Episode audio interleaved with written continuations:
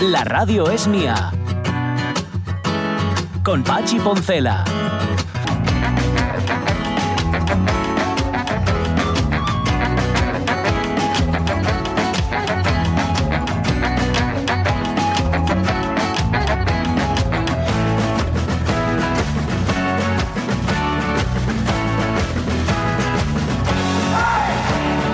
Las 11 y 8 minutos de la mañana tenían razón les hueles y los vuelos cuando decían aquello de, hombre, que todos los males sean como ese.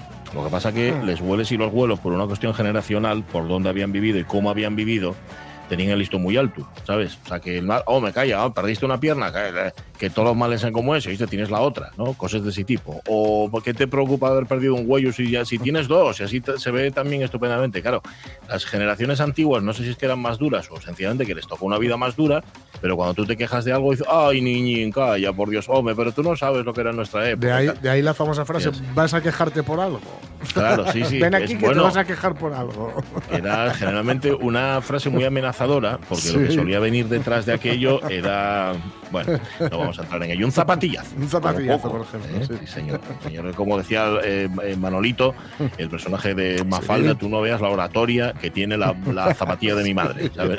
Y no hay opción a discutir. Pero bueno, em, yo, claro, como mi vuelo era castellano, yo creo que nunca, bueno, era castellano y además era bastante parco en palabras. Mm. O sea, no, no decía gran cosa. Y cuando decía, mm, era Sí. generalmente porque eh, cobraba una importancia Mm. capital, lo que él pudiera decir en ese momento. ¿no? Mm. Entonces, claro, él, él no decía, ah, no hablaba por hablar. Por ejemplo, yo recuerdo perfectamente, perfectamente, ya que estamos hablando de, de frases de personas mayores, cómo mi abuelo me enseñó, según él, a comer una sardina. Ah, Sí, Anda. y os lo voy a explicar, porque igual resulta que vosotros estáis comiendo sardines. Realmente no eran sardines, eran, eh, más, era bocarte. bocarte. Más bien, Ujú. estábamos comiendo bocartes, teníamos el plato de bocartes, y entonces llegó mi abuelo por atrás, mm, mientras estábamos nosotros comiendo a la mesa de la cocina, y, y dijo te- textualmente, dice, que no sabéis comer sardinas. Dijo él, o sea, no voy, a- yo... Yo ah, traje las ¿cómo? sardinas a Euskadi. Bueno, le faltó esto, esto. Yo traje las sardinas a Castronuño del Duero, provincia de Valladolid. Tú a, tú a- tú a punto de decir. O peor, yo las traje a Gijón, que no las traje desde Castronuño, porque las de aquí no valían nada, etcétera, etcétera. Entonces dijo, ¿cómo se come, cómo se come una sardina? Cogió un bocarte, que nunca sé si se dice un bocarte o una bocarte. Ahora me entra la duda. no sé si Yo es apuesto un- por el masculino. Sí, yo. un bocarte, ¿eh? sí. Bueno, pues coges un bocarte, un hombrín, coges a- y lo cogió, ¿no? De- Mm. Del mi plato y se abre por la mitad, quitas la espina, le coges un trozo de pan y te lo metes en la boca. Y ahí estuvo mi bueno enseñándonos a todos, con lo cual, bueno, pues fue comido para casa. ¿Para qué nos vamos a engañar? ¿Sabes? Oye. Así como que no quiere la cosa. Yo a los, Pero bo- vamos, a que- los bocartinos y a los parrochines y todo eso, ni los pelo, ni los abro, ni los nodo. Yo ¿Cómo sí. no todo? Pero tú no, Sí. oyes, pero tú no oyes de Valladolid. Claro. Mi abuelo estaba enseñándonos la técnica de Castro Nuño a comer bocartes. La claro. técnica castellana, famosos por sus pescados. Sí, hombre, por supuesto, por supuesto. Bueno, tengo, yo tengo que deciros que una bisabuela mía, bueno, vamos, Sí. venga, ya vamos a contar mi genealogía, ya que, ya que estamos en esto. Una bisabuela mía vendía sardines en, en Castilla, vendía sardines en el mismo pueblo que os cité, en el pueblo de Castronuño. Sí, sí, lo Ujú. que pasa es que vendía sardinas salona. Claro. Y Claro. las vendía, esto ya creo que ya os lo conté, pregonan- pregonándolas como Mm. eh, hostias benditas. Anda. Sí, sí, porque eran tan buenas, tan buenas que decía que eran hostias benditas aquello. Mm, no gustaba demasiado a la, a la autoridad, ¿no? Claro. Era de sospechar. Ya me imagino. La, ya. la- la Guardia Civil, el cura y, y La todo autoridad esto, ¿no? competente. Eso. Entonces, un día, por alguna razón, yo no sé, no sé, porque esto lo contaba mi madre, pero siempre lo contó un poco de, de manera ambigua, a mi abuela que decía lo de hostias, a mi bisabuela que decía lo de hostias benditas, se le escapó la palabra cojones, Mm. eh, de la que andaba pregonando su mercancía. Y entonces le pusieron de multa 25 céntimos. Mm. 25 céntimos que era, era un real, ¿no? 25 Mm. céntimos era un real o eran 50 Uy, no céntimos sé. un real. Bueno, 25 céntimos, que sabéis que 25 por 4 eran una peseta. Una peseta eran cuatro monedas de 25, ¿vale? Entonces, por decir esa palabra tan fea, cojones, le pusieron 25. Entonces, mi, mi bisabuela fue a pagar la multa, Mm. pero solo tenía una peseta. Ah, Y el, el guardia Mm. en cuestión, o sea, aquí iban un poco de pillo a pillo, ¿sabes? Como que, ah, pues no, pues no tengo, dice, pues no tengo para darte cambio. Mm. Y dijo mi bisabuela, ah, pues no se preocupe, cojones, cojones y cojones, tenga que sea". Y le di- sí, sí, sí. Esto lo contaba, lo contaba mi madre, lo que no sé es en qué contexto dijo esa palabra tan fea Bien, bien, eh, bien, esta señora. bien, Pero bueno, sí, esto para que, para que veáis cómo se la gastan los castellanos, aunque eso mm, Jorge ya lo sabe. Sí. Y sí, sí. yo un poquitín, no tanto como él, pero un poquitín sí. Bueno, em, dejadme que le mande un abrazo muy, muy, muy, muy, muy grande Sí. a nuestro compañero Abelino Valle. Mm. Se ha muerto su señora madre, además de, de una manera inopinada. No es que cuando uno mm, está esperando que alguien se muera, el Mm. sufrimiento sea menor, pero en este caso No. al sufrimiento se suma la sorpresa. Así que le mandamos desde aquí Mm. un abrazo muy, Muy fuerte. al, al gran Abelino. ¿Qué más cosas? A ver, hoy os preguntamos por la playa. No está el día de playa. No. Yo No. no. Yo tengo al mi Tal fío día de un- feria. más que de playa. Sí, Sí, no, y ni, siquiera, y ni siquiera, No. no, porque está, está lloviendo mucho. Eh, fue día de feria, los días de la feria del libro, que por cierto íbamos a repasar con Jaime Priede qué tal les fue. Si Hombre. vendieron muchos, si vendieron pocos, sí, sí, que está con. Yo, yo, por lo que son de él, Sí, ¿no? muy bien. Vendieron, ¿eh? Sí, sí, sí, Vendieron. sí. Bueno, pues está muy bien, está muy bien. Que se venda eso, a ver, no es el barómetro principal, No, pero hombre. sí que es importante, claro, Claro. si los libreros están contentos, pues ya me dirás tú. Mm. Vale, pues eso lo vamos a comentar luego con, con Jaime Priede. Pero el día no está de playa, pero hoy vamos a hablar de la playa en eh, Facebook. ¿Por qué? Porque hay quien más, quien menos que se va a bajar a la playa.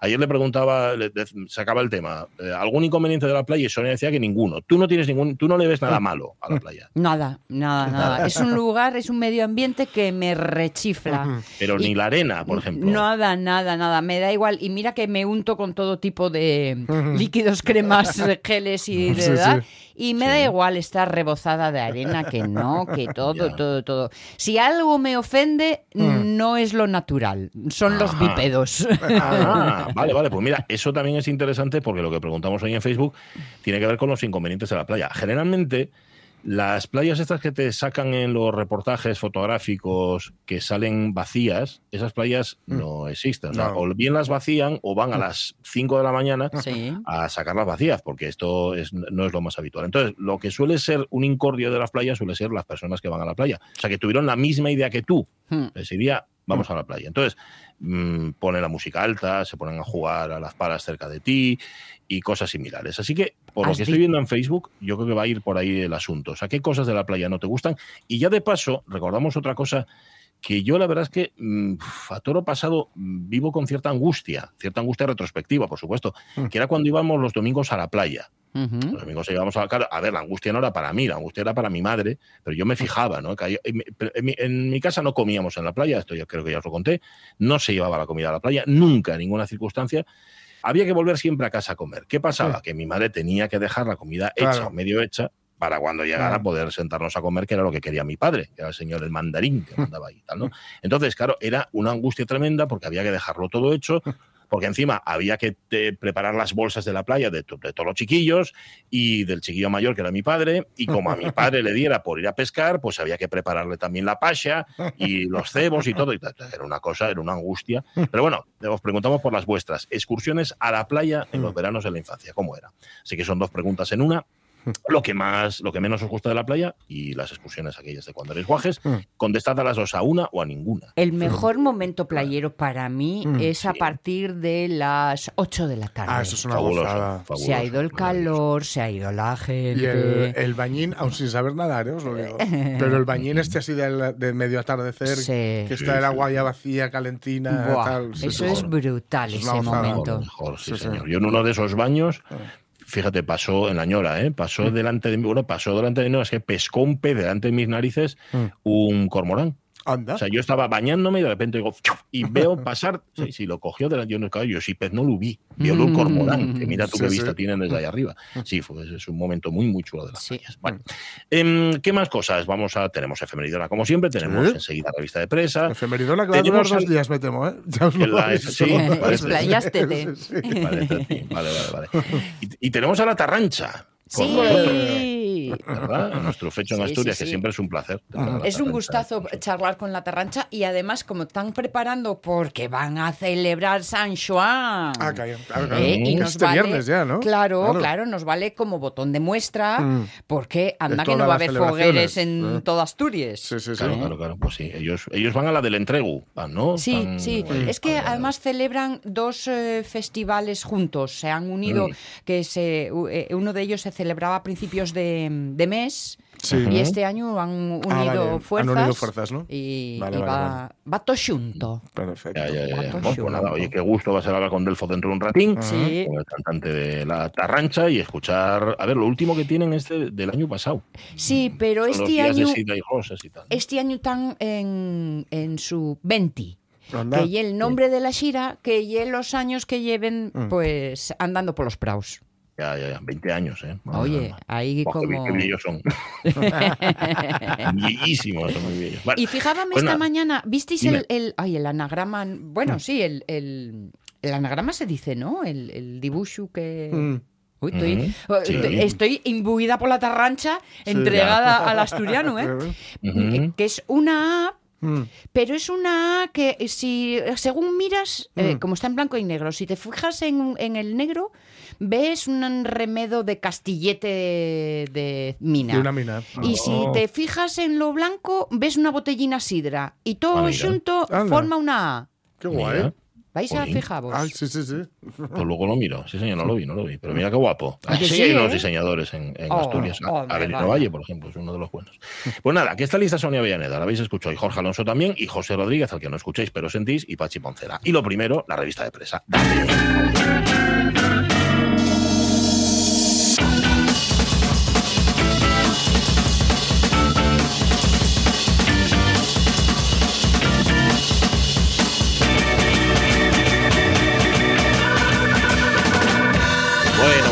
Sabéis que estas noticias son todas reales, todas, Todas. auténticas, aparecen en medios de comunicación formales, tan Sí. formales como este y otros, y las selecciona Jorge Alonso con su criterio particular. Bueno, que no sabemos formales cuál y en el marca. ¿Eh? ¿Eh? Sí, formales y en el marca. Hay algunos del marca, también. sí. vale, Vale, eh, por ejemplo, esta noticia, dale con ella. Sí, o sea, eh, advierto ya mm, Sí. que el protagonista va a aparecer otra vez más, ¿vale? Vale. Le Ah, vamos a tener vale. por partida doble. Vale. Pero vamos con la primera, que dirían en Sevilla. Alejandro Sanz obligado a deshacerse de la joya de la corona de su patrimonio en España. Ella se desliza y me atropella. Y aunque a veces no me importe, sé que el día que la pierda volveré a sufrir por ella que aparece y que se esconde, Mira que tiende, que tiende a caerme bien Alejandro Sanz. Sí. Y yo lo oigo cantar y esas cosas que. Sobre todo esas cosas que cantaba, más que lo que canta. Sí, Y sí. de verdad que me pongo. Es que no le entra, no le, no le entra la No. letra en la melodía. Cuando se No pone flamenquito mejora. Sí, ¿eh? bueno, Sí, es que él sí. viene, de, viene Es su flamenco. tierra, es su tierra. Claro. Pero mucho meternos con Mecano Sí, sí. y ella ya atropella, Hombre, tiene telita, hombre, ¿eh? Hombre, me tiene unos ripios. Épale. Pero, pero recordad siempre que eh, tal vez el rey, el rey del ripio, del ripio aceptado, ¿vale? Sí, Sí, del sí. ripio culto, o, bueno, culto no, pero del ripio Asumido. cool, ¿no? Y asumido dentro de lo que es más bien el rock, Sí. el rock en castellano, es Calamaro, ¿eh? Hombre. Estaba hablando con la hermana de una amiga colombiana, dormían en camas separadas, haciendo un capuchino en el año nuevo chino, en un restaurante argentino con empanadas y vino. Me alegro que seas tú quien lo diga. Y lo dice un fan, ¿eh? Pero en el caso de Alejandro Sanz, y si fuera ella, va diciendo algo por aquí, en ese famoso disco que, que no recuerdo ahora cómo se llamaba, pero que lo petó, que estaba Corazón Partido y todo esto. Sí. Eh, y que recuerdo que, que- que en un bar que paraba yo mucho debajo de mi casa, en el escondite, una cafetería, lo tenían puesto vuelta y vuelta. Sí. Vuelta y vuelta. ¡Buah! Era el siglo pasado. Madre mía, más se llamaba, bueno, no sé, me da, Ni ¿qué- idea. no me da más. Tras el cambio de discográfica, que es que me hace gracia esto de deshacerse de la joya de la corona de su patrimonio en España.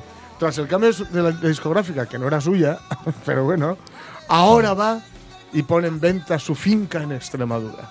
Anda.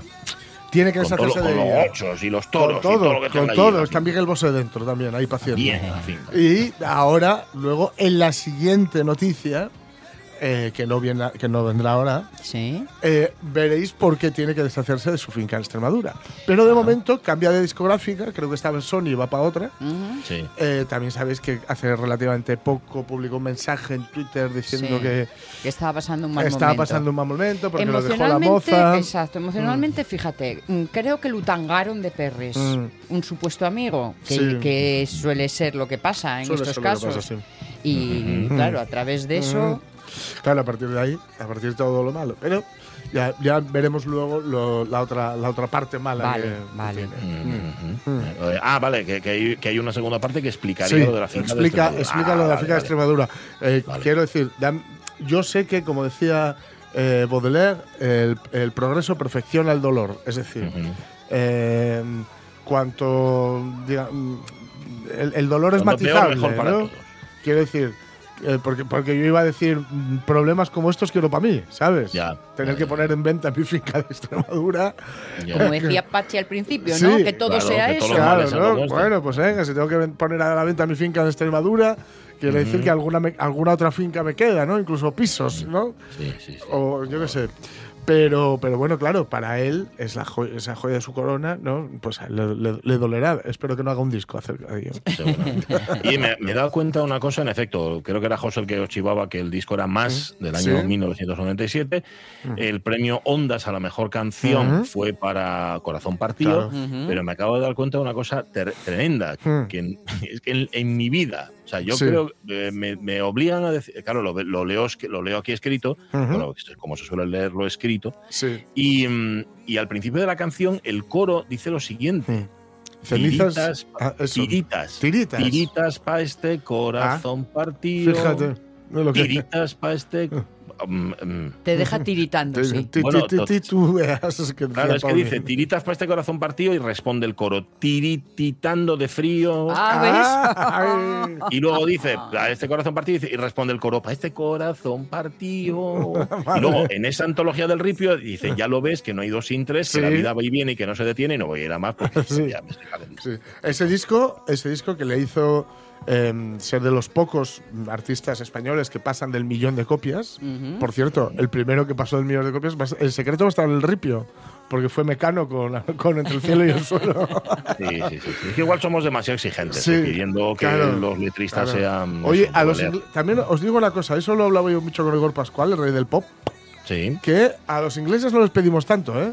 No, que va. no, no, que te arriban eh, Anyway con Fanaway y te quedas está. tan a Pero gusto, porque ¿eh? nos enteramos menos. Claro, Nos claro, enteramos claro. menos. Es posible. Bueno, no sé, mi padre decía que en las canciones en inglés aparecían siempre las palabras I love you Sí. y people. Y, Y people. y Dice, baby. Y y no, ya, pero eso mi padre no la tenía catalogada. Y ve, O sea, claro. Mi padre catalogaba esas dos, I love you y people. Y si Pero viene, y si viene de cierta tradición norteamericana, ¿Sí? eh, well. Well porque Well. Ah. es una forma, es como una coletilla, pero al principio de la frase. Como nuestro. Ah. Bueno. Sí, Bueno, Bueno, pues, pues. Pues bueno, pues Bueno, tal. pues, sí, Entonces, sí. siempre- de hecho, en las buenas traducciones de canciones Sí. no lo ponen. Claro. No lo ponen. Claro. Porque no quiere decir nada. Claro. Pues. Claro, claro, pues eso, lo mismo podemos aplicarlo. Sabéis que aquí A en las la letras de radio mía-. No, no, no. Aquí en la radio mía tenemos prohibida la, la- utilizar la expresión bueno pues. Cuando tú dices bueno pues es que no sabes qué vas a decir. Hmm. Eso es. Sí, sí, es Vas ganando tiempo, pues por eso. Nosotros igual, no Por lo traducimos. decimos, pues bueno. Pues bueno. No, no, no, no. A ver, que cualquier reto a cualquiera Sí. que escuche grabaciones, además las A- podéis a que busque un bueno pues, y ¿no? Inbox. Que nos busque un bueno pues, a ver si lo encuentra. Porque la palabra bonito que la habíamos desterrado, Sí. alguna vez la hemos utilizado. Sí. eh, Nos duele, pero la hemos utilizado. Pero el bueno pues, yo creo que no ha caído Mm. nunca, ¿eh? Nunca. Lo de bonito e interesante, yo lo siento, pero lo sigo usando. Y así que no os gusta sí, nada sí. y que el profesor García Rodríguez nos puso los, las pun- los puntos sobre las IES, pero a mí me gusta. Igual que los mm, refranes así populares, casero, Sí. familiares. Ah, no, no molestan, ¿eh? los de los que también tiro mucho. Y adelante, rock en vivo. Muy que es bien, otra por ejemplo, aprendida en este caso de David Serna. Correcto. sí, señor. vale, pues nada, luego contamos por qué está así Sí. Alejandro Sanz. Pero tenemos otra noticia. Sí. Dale, por favor. Los científicos alertan que España debe duplicar el recorte de CO2 para evitar la catástrofe. Decidme, ¿acaso los hombres, esa maravilla del universo, esa gloriosa paradoja que me ha mandado a las estrellas, siguen combatiendo contra sus hermanos? Dejando morir de hambre a los hijos de sus vecinos. Esto, este Ron Heston, ¿no? ¿no? Al- en la- esto es la introducción del planeta de los simios. Sí. Cuando Sí. van en la nave, ¿no? en la nave todavía. Y él ya tiene a los compañeros hibernando y él está a punto de irse para la cama. y, y tiene esto, y va fumando un puro además, ¿no? Va fumando un caliqueño ahí en el interior de la nave.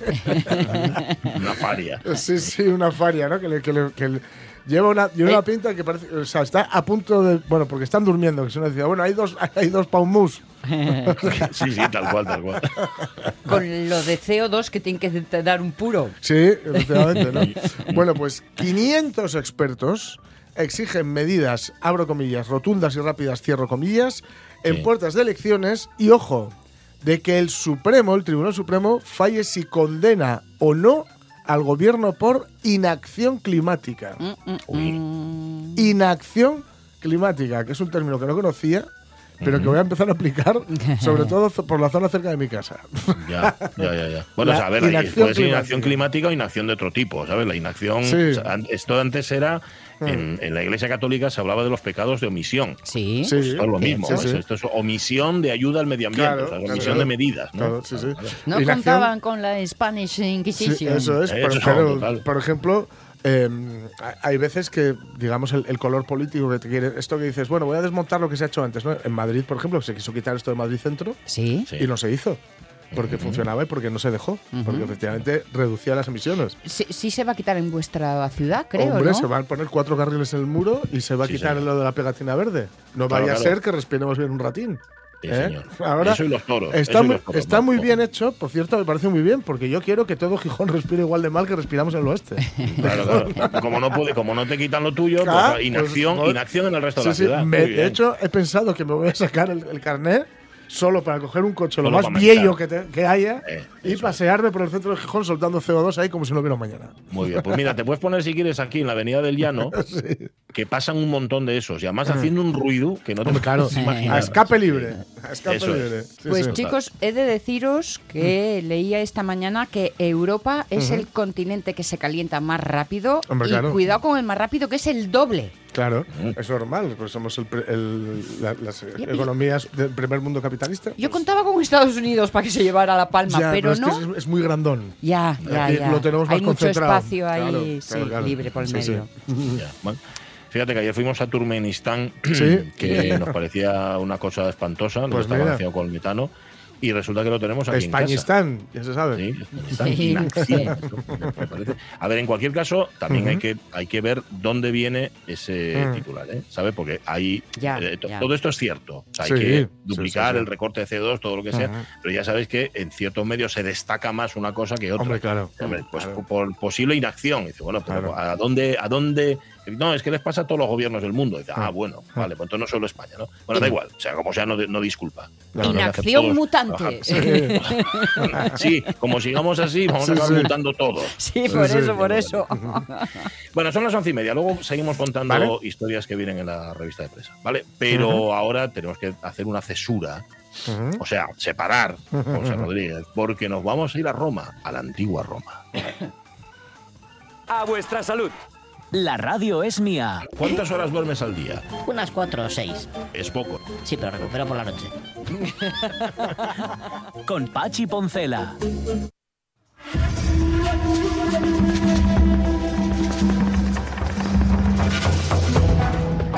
¿Cómo será esto de dormir bien o dormir mal? Que esto os pasará a vosotros también, seguro. Que el día que duermes bien, Mm. Sí. dices tú, y qué raro. Que Sí, ¿qué ¿Qué algo. pasará? ¿Qué pasará? ¿Qué misterio. ¿Qué misterio habrá? Hoy, Ha sido ayer, mi fue, gran noche. ayer fue mi gran noche. Sí, Hoy sí, dormí sí. toda la noche. Sí, sí. Bueno, vámonos a Roma. Sí. Bueno, nos vamos a Roma, pero para hablar de algo, fíjate, como la lista de los Reyes Godos, en algún momento de nuestras vidas pasó, pasó por nuestro temario las guerras púnicas. Hombre. Y pasó también a este señor al que hoy te traes. Sí, sí, sí, hoy me traigo, eh, porque tal día como hoy, pero en los 236 antes de Cristo o antes de la era, como queráis, nacía Publio Cornelio Escipión, el africano, el, el prota de las novelas de Posteguillo, Sí. que llegará a ser general del ejército romano, general de las legiones, y alcanzará la figura de héroe durante la Segunda Guerra Púnica entre Cartago y Roma.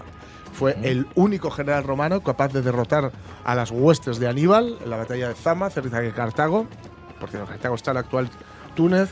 Sí, Eh, yo estuve allí. es-. Sí, no, no queda gran cosa, por, por No lo, que, nada. por lo que De me han hecho, dicho. creo- Sí, ya, ya lo comenté, creo que las columnas son de atrezo. sí, Pero sí, sí. la bahía en la que está es uno Claro. de los lugares más preciosos que he visto Claro. nunca. Hay, hay más de Star Wars que de, que de Cartago. Sí, sí.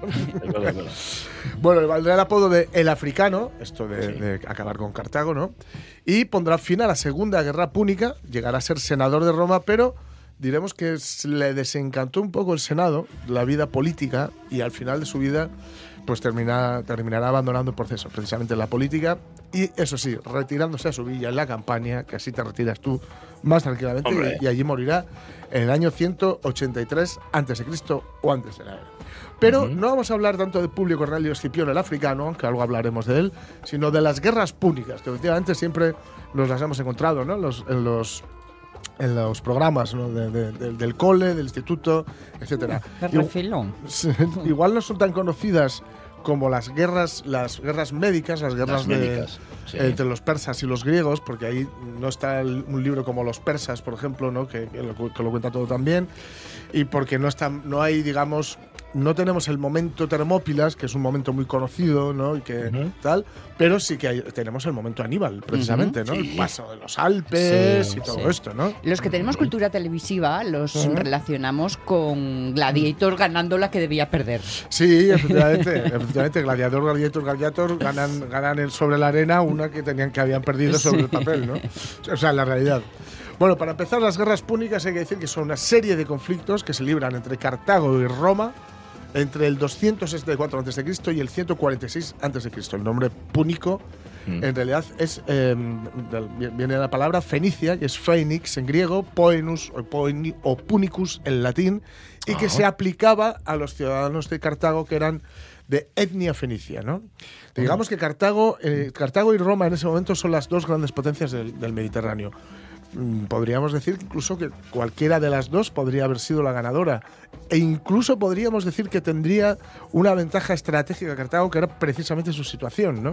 el, el Roma, bueno, estaban más al norte. Roma, digamos que no tenía nada a favor de ser, de ser ni siquiera una potencia, eh, de, de- de ser quien dominara Italia, ¿no? Sí. la península itálica, porque estaba mal situada, rodeada de colinas, en fin, no, no era especialmente rica, etcétera, pero bueno, el carácter romano, ¿no? Eso que luego se intentó recuperar durante el imperio, pues les permitió, eh, y, y las legiones, por supuesto, que, que ayudaba al carácter romano, les permitió conquistarlo. ¿no? Eh, habrá tres guerras púnicas, la primera, la segunda y la tercera. Evi- Evidentemente. la primera del 264. Por ese orden, además. Por este orden coincidió, sí. Sí. Del 264 al 240 antes de Cristo, antes de la era. La segunda del 218 o al 201 antes de la era.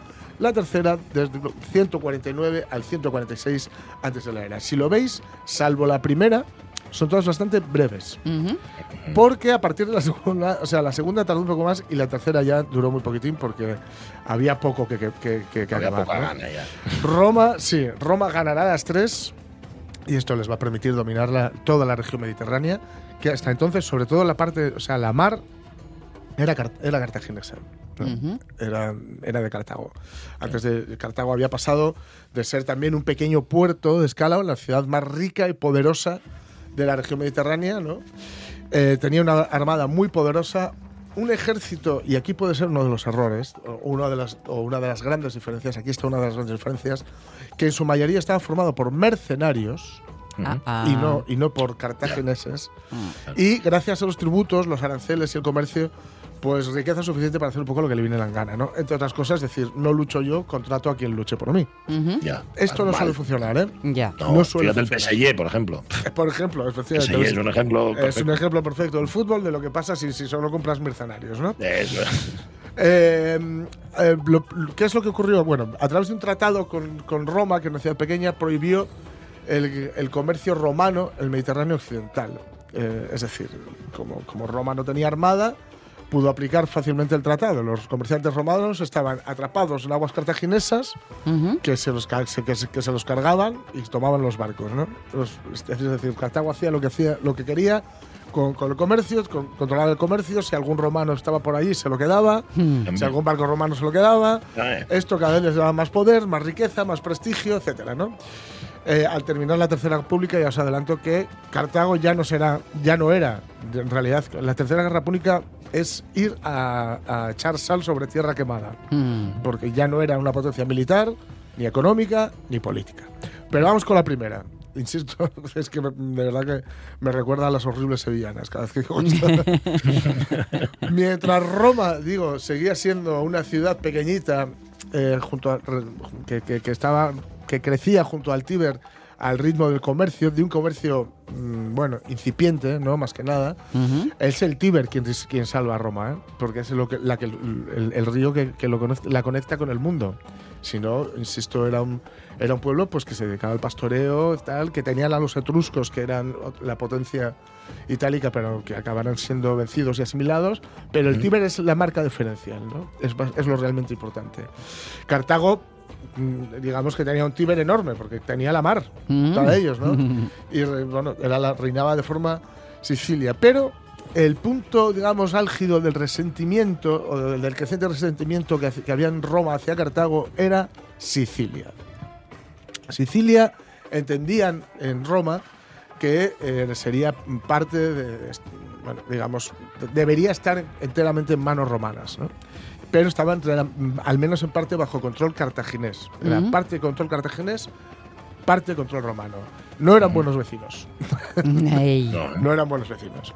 Eh, eh, hubo un, digamos que hubo una tercera potencia que fue Siracusa, eh, con Hiero, que no Hierro, eh, segundo, que digamos que, mm, bueno, tenía un conflicto que contra los mamertinos de Mesina. Y eh, pidieron ayuda primero a Cartago y luego a Roma.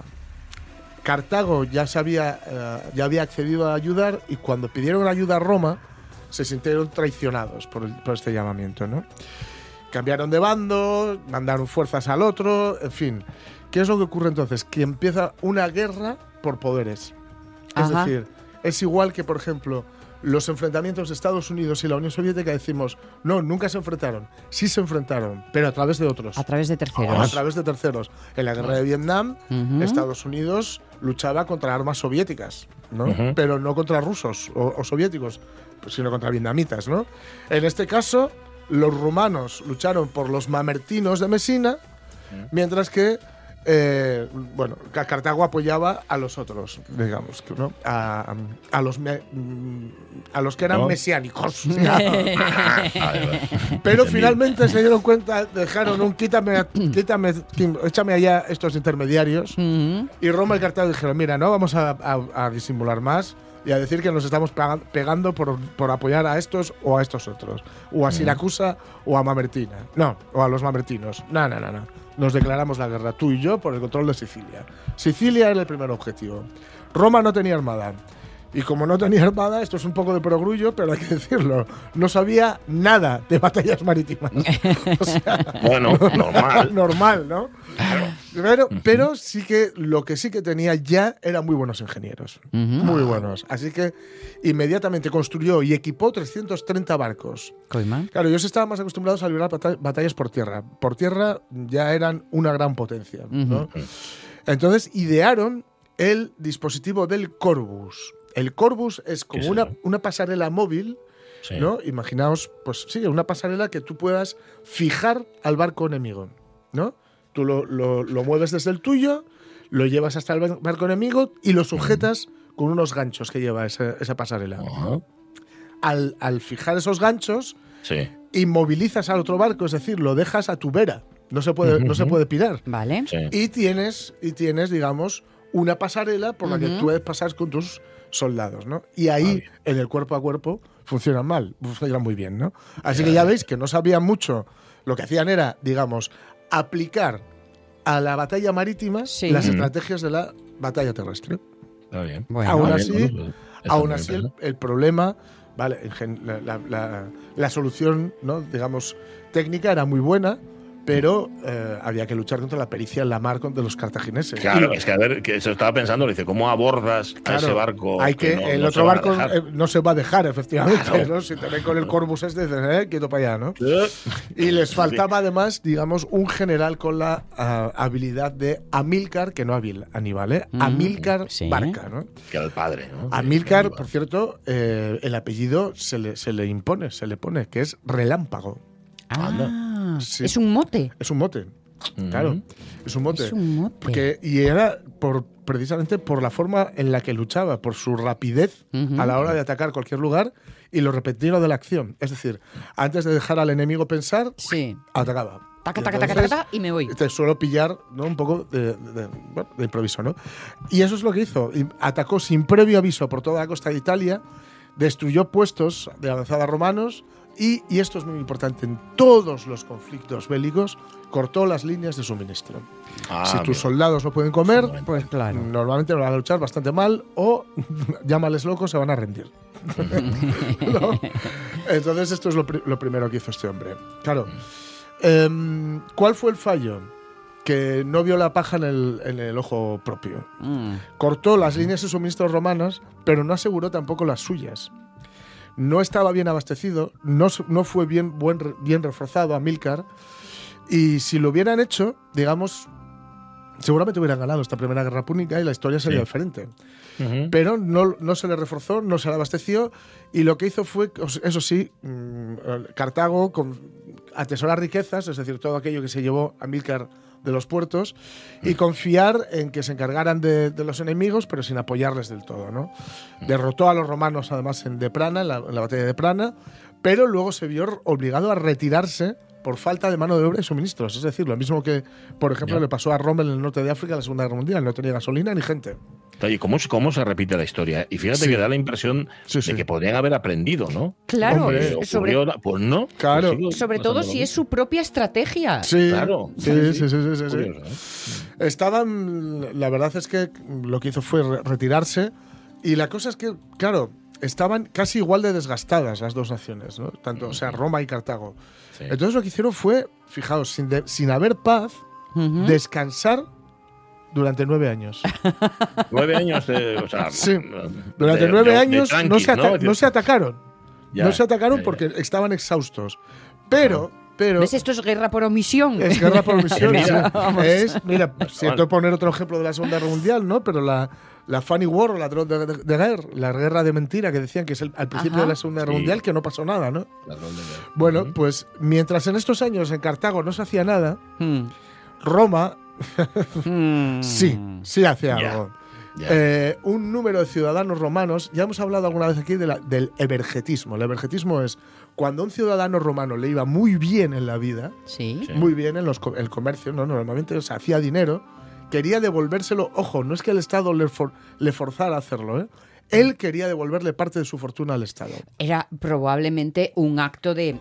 eh, entiéndeme la palabra. Había mucho de ego, De ¿eh? chulería. Claro, claro. Eso, Bien. eso. Había mucho de "Oh, ego". Fíjate cómo triunfé, Claro, mira lo que puedo a, ver, a hacer. veces que lo que hacían era donar unas termas, por ejemplo, o decir, bueno, la leña necesaria para las termas durante 10 años la pago yo, ¿no? En este caso, una serie de ciudadanos romanos le presentaron al Estado una flota de, eh, digamos, de 200, eh, bueno, una tropa, una, una Flota. flota capaz de transportar 60.000 soldados. Coima. Ajá, ajá. Cuidado, esto ya es Ajá. otra cosa. Pero de gratis, o sea, total. Dice, Sí, no, sí, sí. ya me encargo yo. Sí, sí, esta es la La flota. yo. ¿Cómo Sí. dijiste que era la palabra? Ever. Evergetismo. Evergetismo. sí. Mm, bueno. Los romanos, claro, ya habían luchado en la mar, habían perdido, vale, muchas veces, o, casi todas, pero ya habían luchado. Y ahora eh, ya están mejor equipados y tienen mejores estrategas. Así que Bueno. comienzan las batallas otra vez y comienzan a tener una serie de victorias decisivas sobre Cartago. Hasta tal punto, hasta tal punto, que en el 241 a.C. los cartagineses piden la paz Mm, piden que haya paz. La guerra fue muy costosa para ambas partes, como todas, Pero Cartago se llevó las peores consecuencias. ¿Por qué? Porque en su gobierno había mucha corrupción e incompetencia, se malversaron fondos que debían ir a parar al ejército, Mm. se negaron sistemáticamente a enviar los su- suministros y refuerzos que decíamos antes, el ejército, en su mayoría que eran mercenarios, se, legaba- se negó a, luchar en muchas ocasiones también. Eh, Amílcar Barca confió demasiado en su talento y sobre todo subestimaron a su enemigo. Mientras Cartago, ya digo, se desentendió de la guerra, Ujú. ¿no? dejaba luchar a Amílcar y a los mercenarios, Roma construía y equipaba barcos, entrenaba hombres, etcétera. Y aunque nunca había tenido una hermana, una, una hermana, sí, una armada antes Sí. de la Primera Guerra Púnica, en el 241 era la dueña del mar y Cartago fue derrotada, digamos. Bueno, ¿no? pues eso, eso aquí lo vamos a dejar y mañana, si quieres, seguimos. Mañana seguimos con la segunda y, oh sorpresa, la tercera. Y la tercera, que va ¿No? después de la segunda. Pero antes, antes eh, como a modo de remate, Sí. recordar que las tres las van a ganar los romanos, pero morir siempre mueren los mismos. Eso es verdad. ¡En formación! ¡Uno! ¡Formación en fila! ¡Protegedme! ¡Vuelve a la formación, borracho idiota!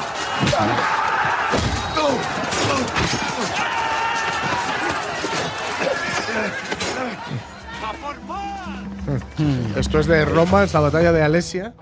Y ahí estamos viendo cómo se. Bueno, estamos oyendo, mejor dicho, cómo luchaba la legión romana. Es, eh, ya sabéis, línea por línea, silbato, cambiaba la línea, etcétera. Al, al que le están echando la bronca a Pulo es porque se había saltado la línea Ajá. y estaba yendo él solo contra, contra muchos. Entonces puedes. ¿Dónde vas, puede- Gayu? ¿Dónde puedes- vas, hombre? Puedes, puedes ser, digamos, puedes facilitar una brecha por la que entren. ¿no? Claro. Ya, ya, ya. Bueno, mejor prietas las filas, ¿no? Eso Sí, es. Eso es sí. Pues nada, ya lo veis, era, era tres partidos y de momento, El de primero momento ganando Roma. gana primero- Roma. el primero- luego ya veremos a ver. Bueno, sabemos el resultado final, Sí. pero vamos, de aquella no, o sea, lo sabemos ahora. Entonces Claro. no se sabía quién iba a ganar. Y luego me encanta lo de nueve años de chip, como diría Sí, mi fiel, ¿no? sí, sí, sí, nueve años de chip, vamos chip, a llevarnos bien. pero, pero mientras unos se, se tocaban la toga, los otros Claro. construían barcos.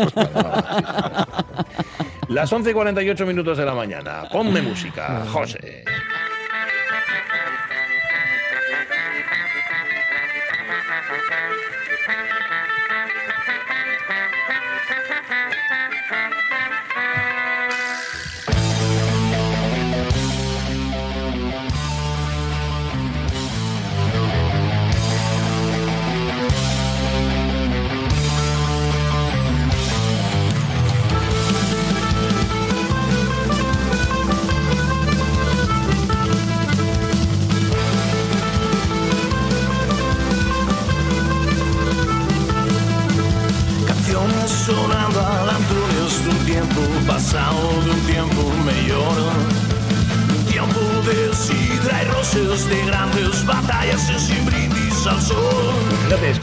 Esta canción hoy por la mañana, y creo que si no me equivoco, yo el single más reciente o el tema más reciente de nuestros invitados de La Tarrancha, y digo yo, hay un poco de nostalgia. Fíjate, pasaron 20 años desde el inicio del grupo y tal, y hablen de esos días de sidra y roses. No lo sé, Delfo, ¿estáis un poco nostálgicos 20 años después? Buenos días, ¿cómo estás? Bueno, bien, bien, bien, estamos bien, estamos bien. Eh, no sé si- nostalgia no, ¿eh? Nostalgia nada. Bueno, a veces un poco, vamos para ellos, vamos para ellos. sí. Calla, Bobu, que no tenéis tiempo.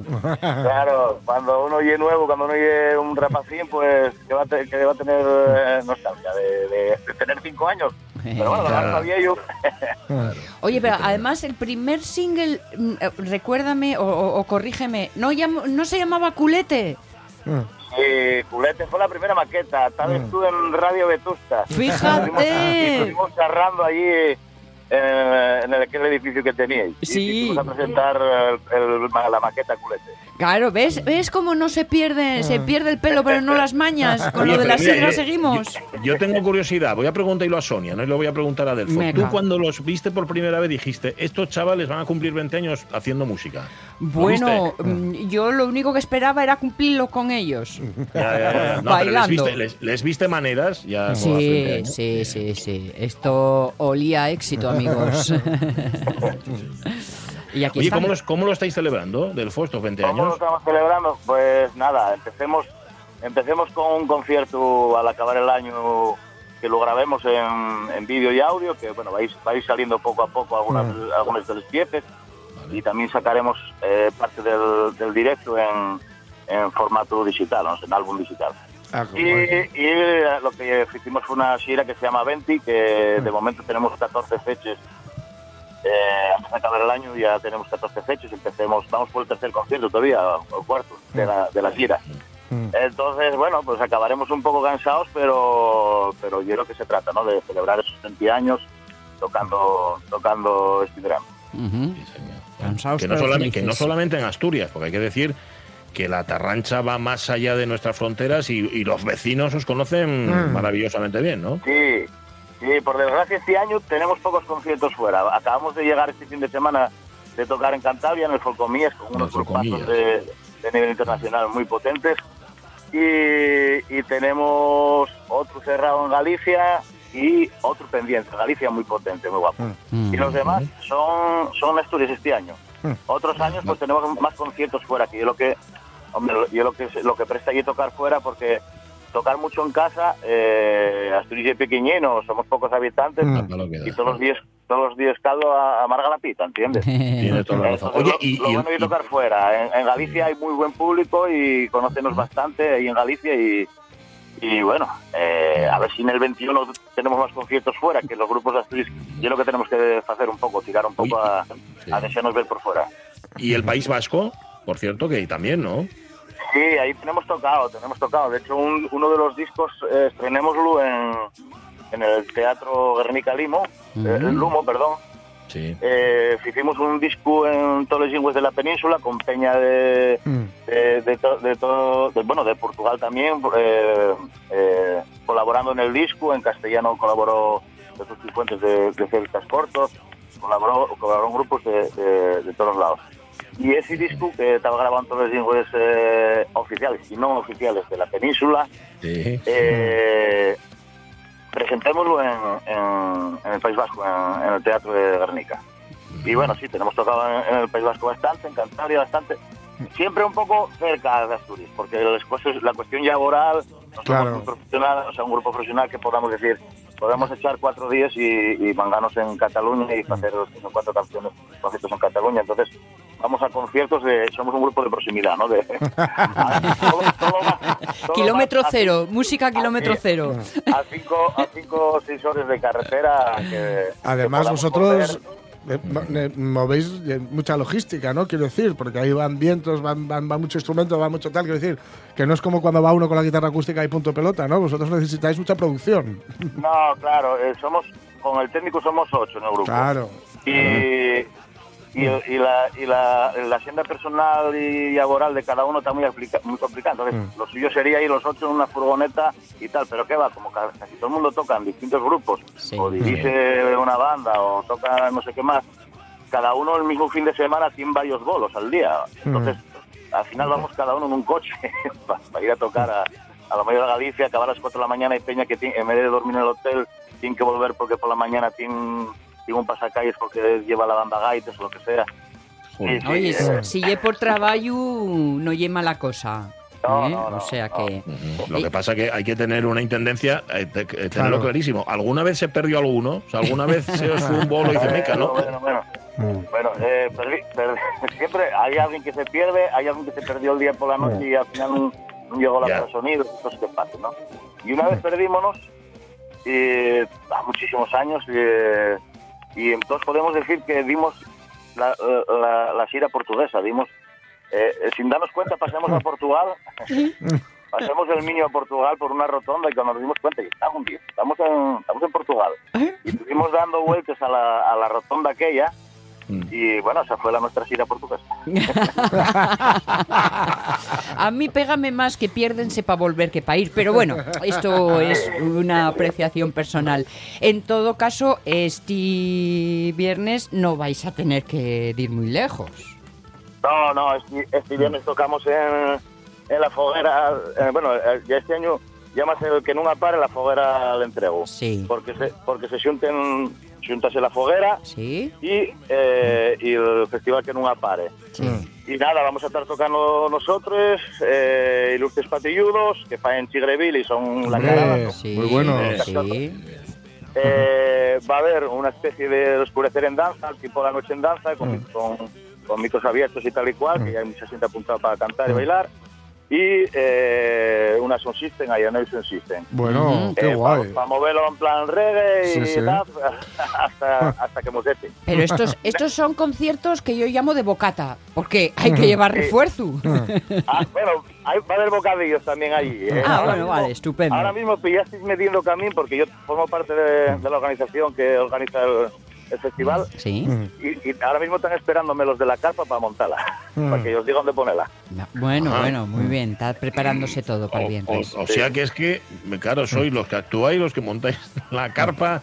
A ver, sí que hay mucha gente que puede pensar todavía, claro, lleváis 20 años en esto, que sois estrellas de la música, pero todo lo que nos estás contando está bajando el globo un montón, estáis des- estás deshinchando el globo.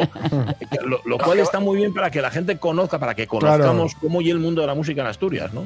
La música en Asturias es muy precaria, solo viven, o sea, dentro de nuestro grupo hay tres personas que intentan sobrevivir de la música, pero claro, para eso tienen que dar clases en un, a un sitio, no, a otro, la- a otro lado, tocar en varias formaciones, tocar en bares, tocar en la banda de música de sesión, tocar, o sea, eh, hacer teatro, tienen que hacer muchas cosas para poder eh, sobrevivir de la música. Claro. Y luego, vivi- viviendo de la música personalmente como, como, como músicos, pues bueno, la siente de las orquestas y luego pues hay dos o tres grupos en Asturias que son muy buenos y que, y que, y que no solo viven ellos, sino que tienen detrás un, un equipo técnico que también trabaja y vive y tal y cual, que te sacato por poner un caso, ¿no? Mm, que, que lo, que, lo- que lo de sin este año, pues y un ejemplo de, de, de- de- de grupo profesional. Que también lleven 20 años, que son muy buenos, que lo hicieron muy bien, que trabajen ellos y que, y que tienen un equipo tra- eh, técnico detrás que también tiene un sueldo. Es, eso sería lo bueno Sí, para todo el mundo. claro.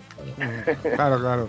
En el caso de la Tarrancha estabas explicándonos cómo, bueno, pues la cuestión de agenda limitaba uh, el radio de acción, porque en realidad musicalmente, a pesar del fondo asturiano Sí, evidente, de raíz, pero sí. musicalmente sois muy, muy exportables. Hombre, Sí, nada, somos música para bailar. sí, sí, sí. Damos un poco a todo, a, a los ritmos balcánicos, Sí, me a, encanta. a veces algún, alguna pinta, pin- pingarata de, de rollo latino, ritmos Sí, sí. franceses, música tradicional de cualquier parte del planeta.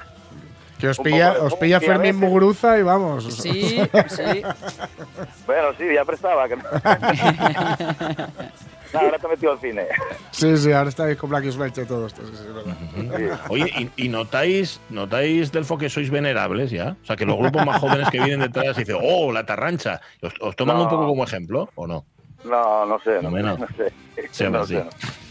no. Creo, no creo. Sí. Lo que pasa es que no os lo dicen, para que no os lo creáis, pero... Ah, bueno. Contároslo Sí. así, claro, con la lente. Sí, por eso, por eso te lo estoy diciendo, pero no tampoco te pongas tonto, ¿eh? Oye, oye Delfo, que comentaba antes con los colegas eh, aquí, con Jorge, José y, y Pachi, que yo en vuestro anagrama veo un castillete de mina y una botella sidra. ¿Y así? Mm. Bu- eh, te- pasemos por una etapa de distintos logos. Eh, no sé, bueno, en, en un castillete de mina formó parte del libreto interior de, de algún disco. de algún disco. Mm. Pero no, eh, hubo un, lo- un logo que era que era una especie de señal de tráfico echando sidra. La sidra está presente en, todo, en Eso sí. cocinas de la casa. Sí. Eso sí. Y luego otro que era con, un con unos elefantes. Eh, fa- y era porque era una canción que hacía un guiño a la, a la, a la película de, de Blaqueros de, de- Mm. del Guateque. Ajá. La canción a los Ah, guateques. vale.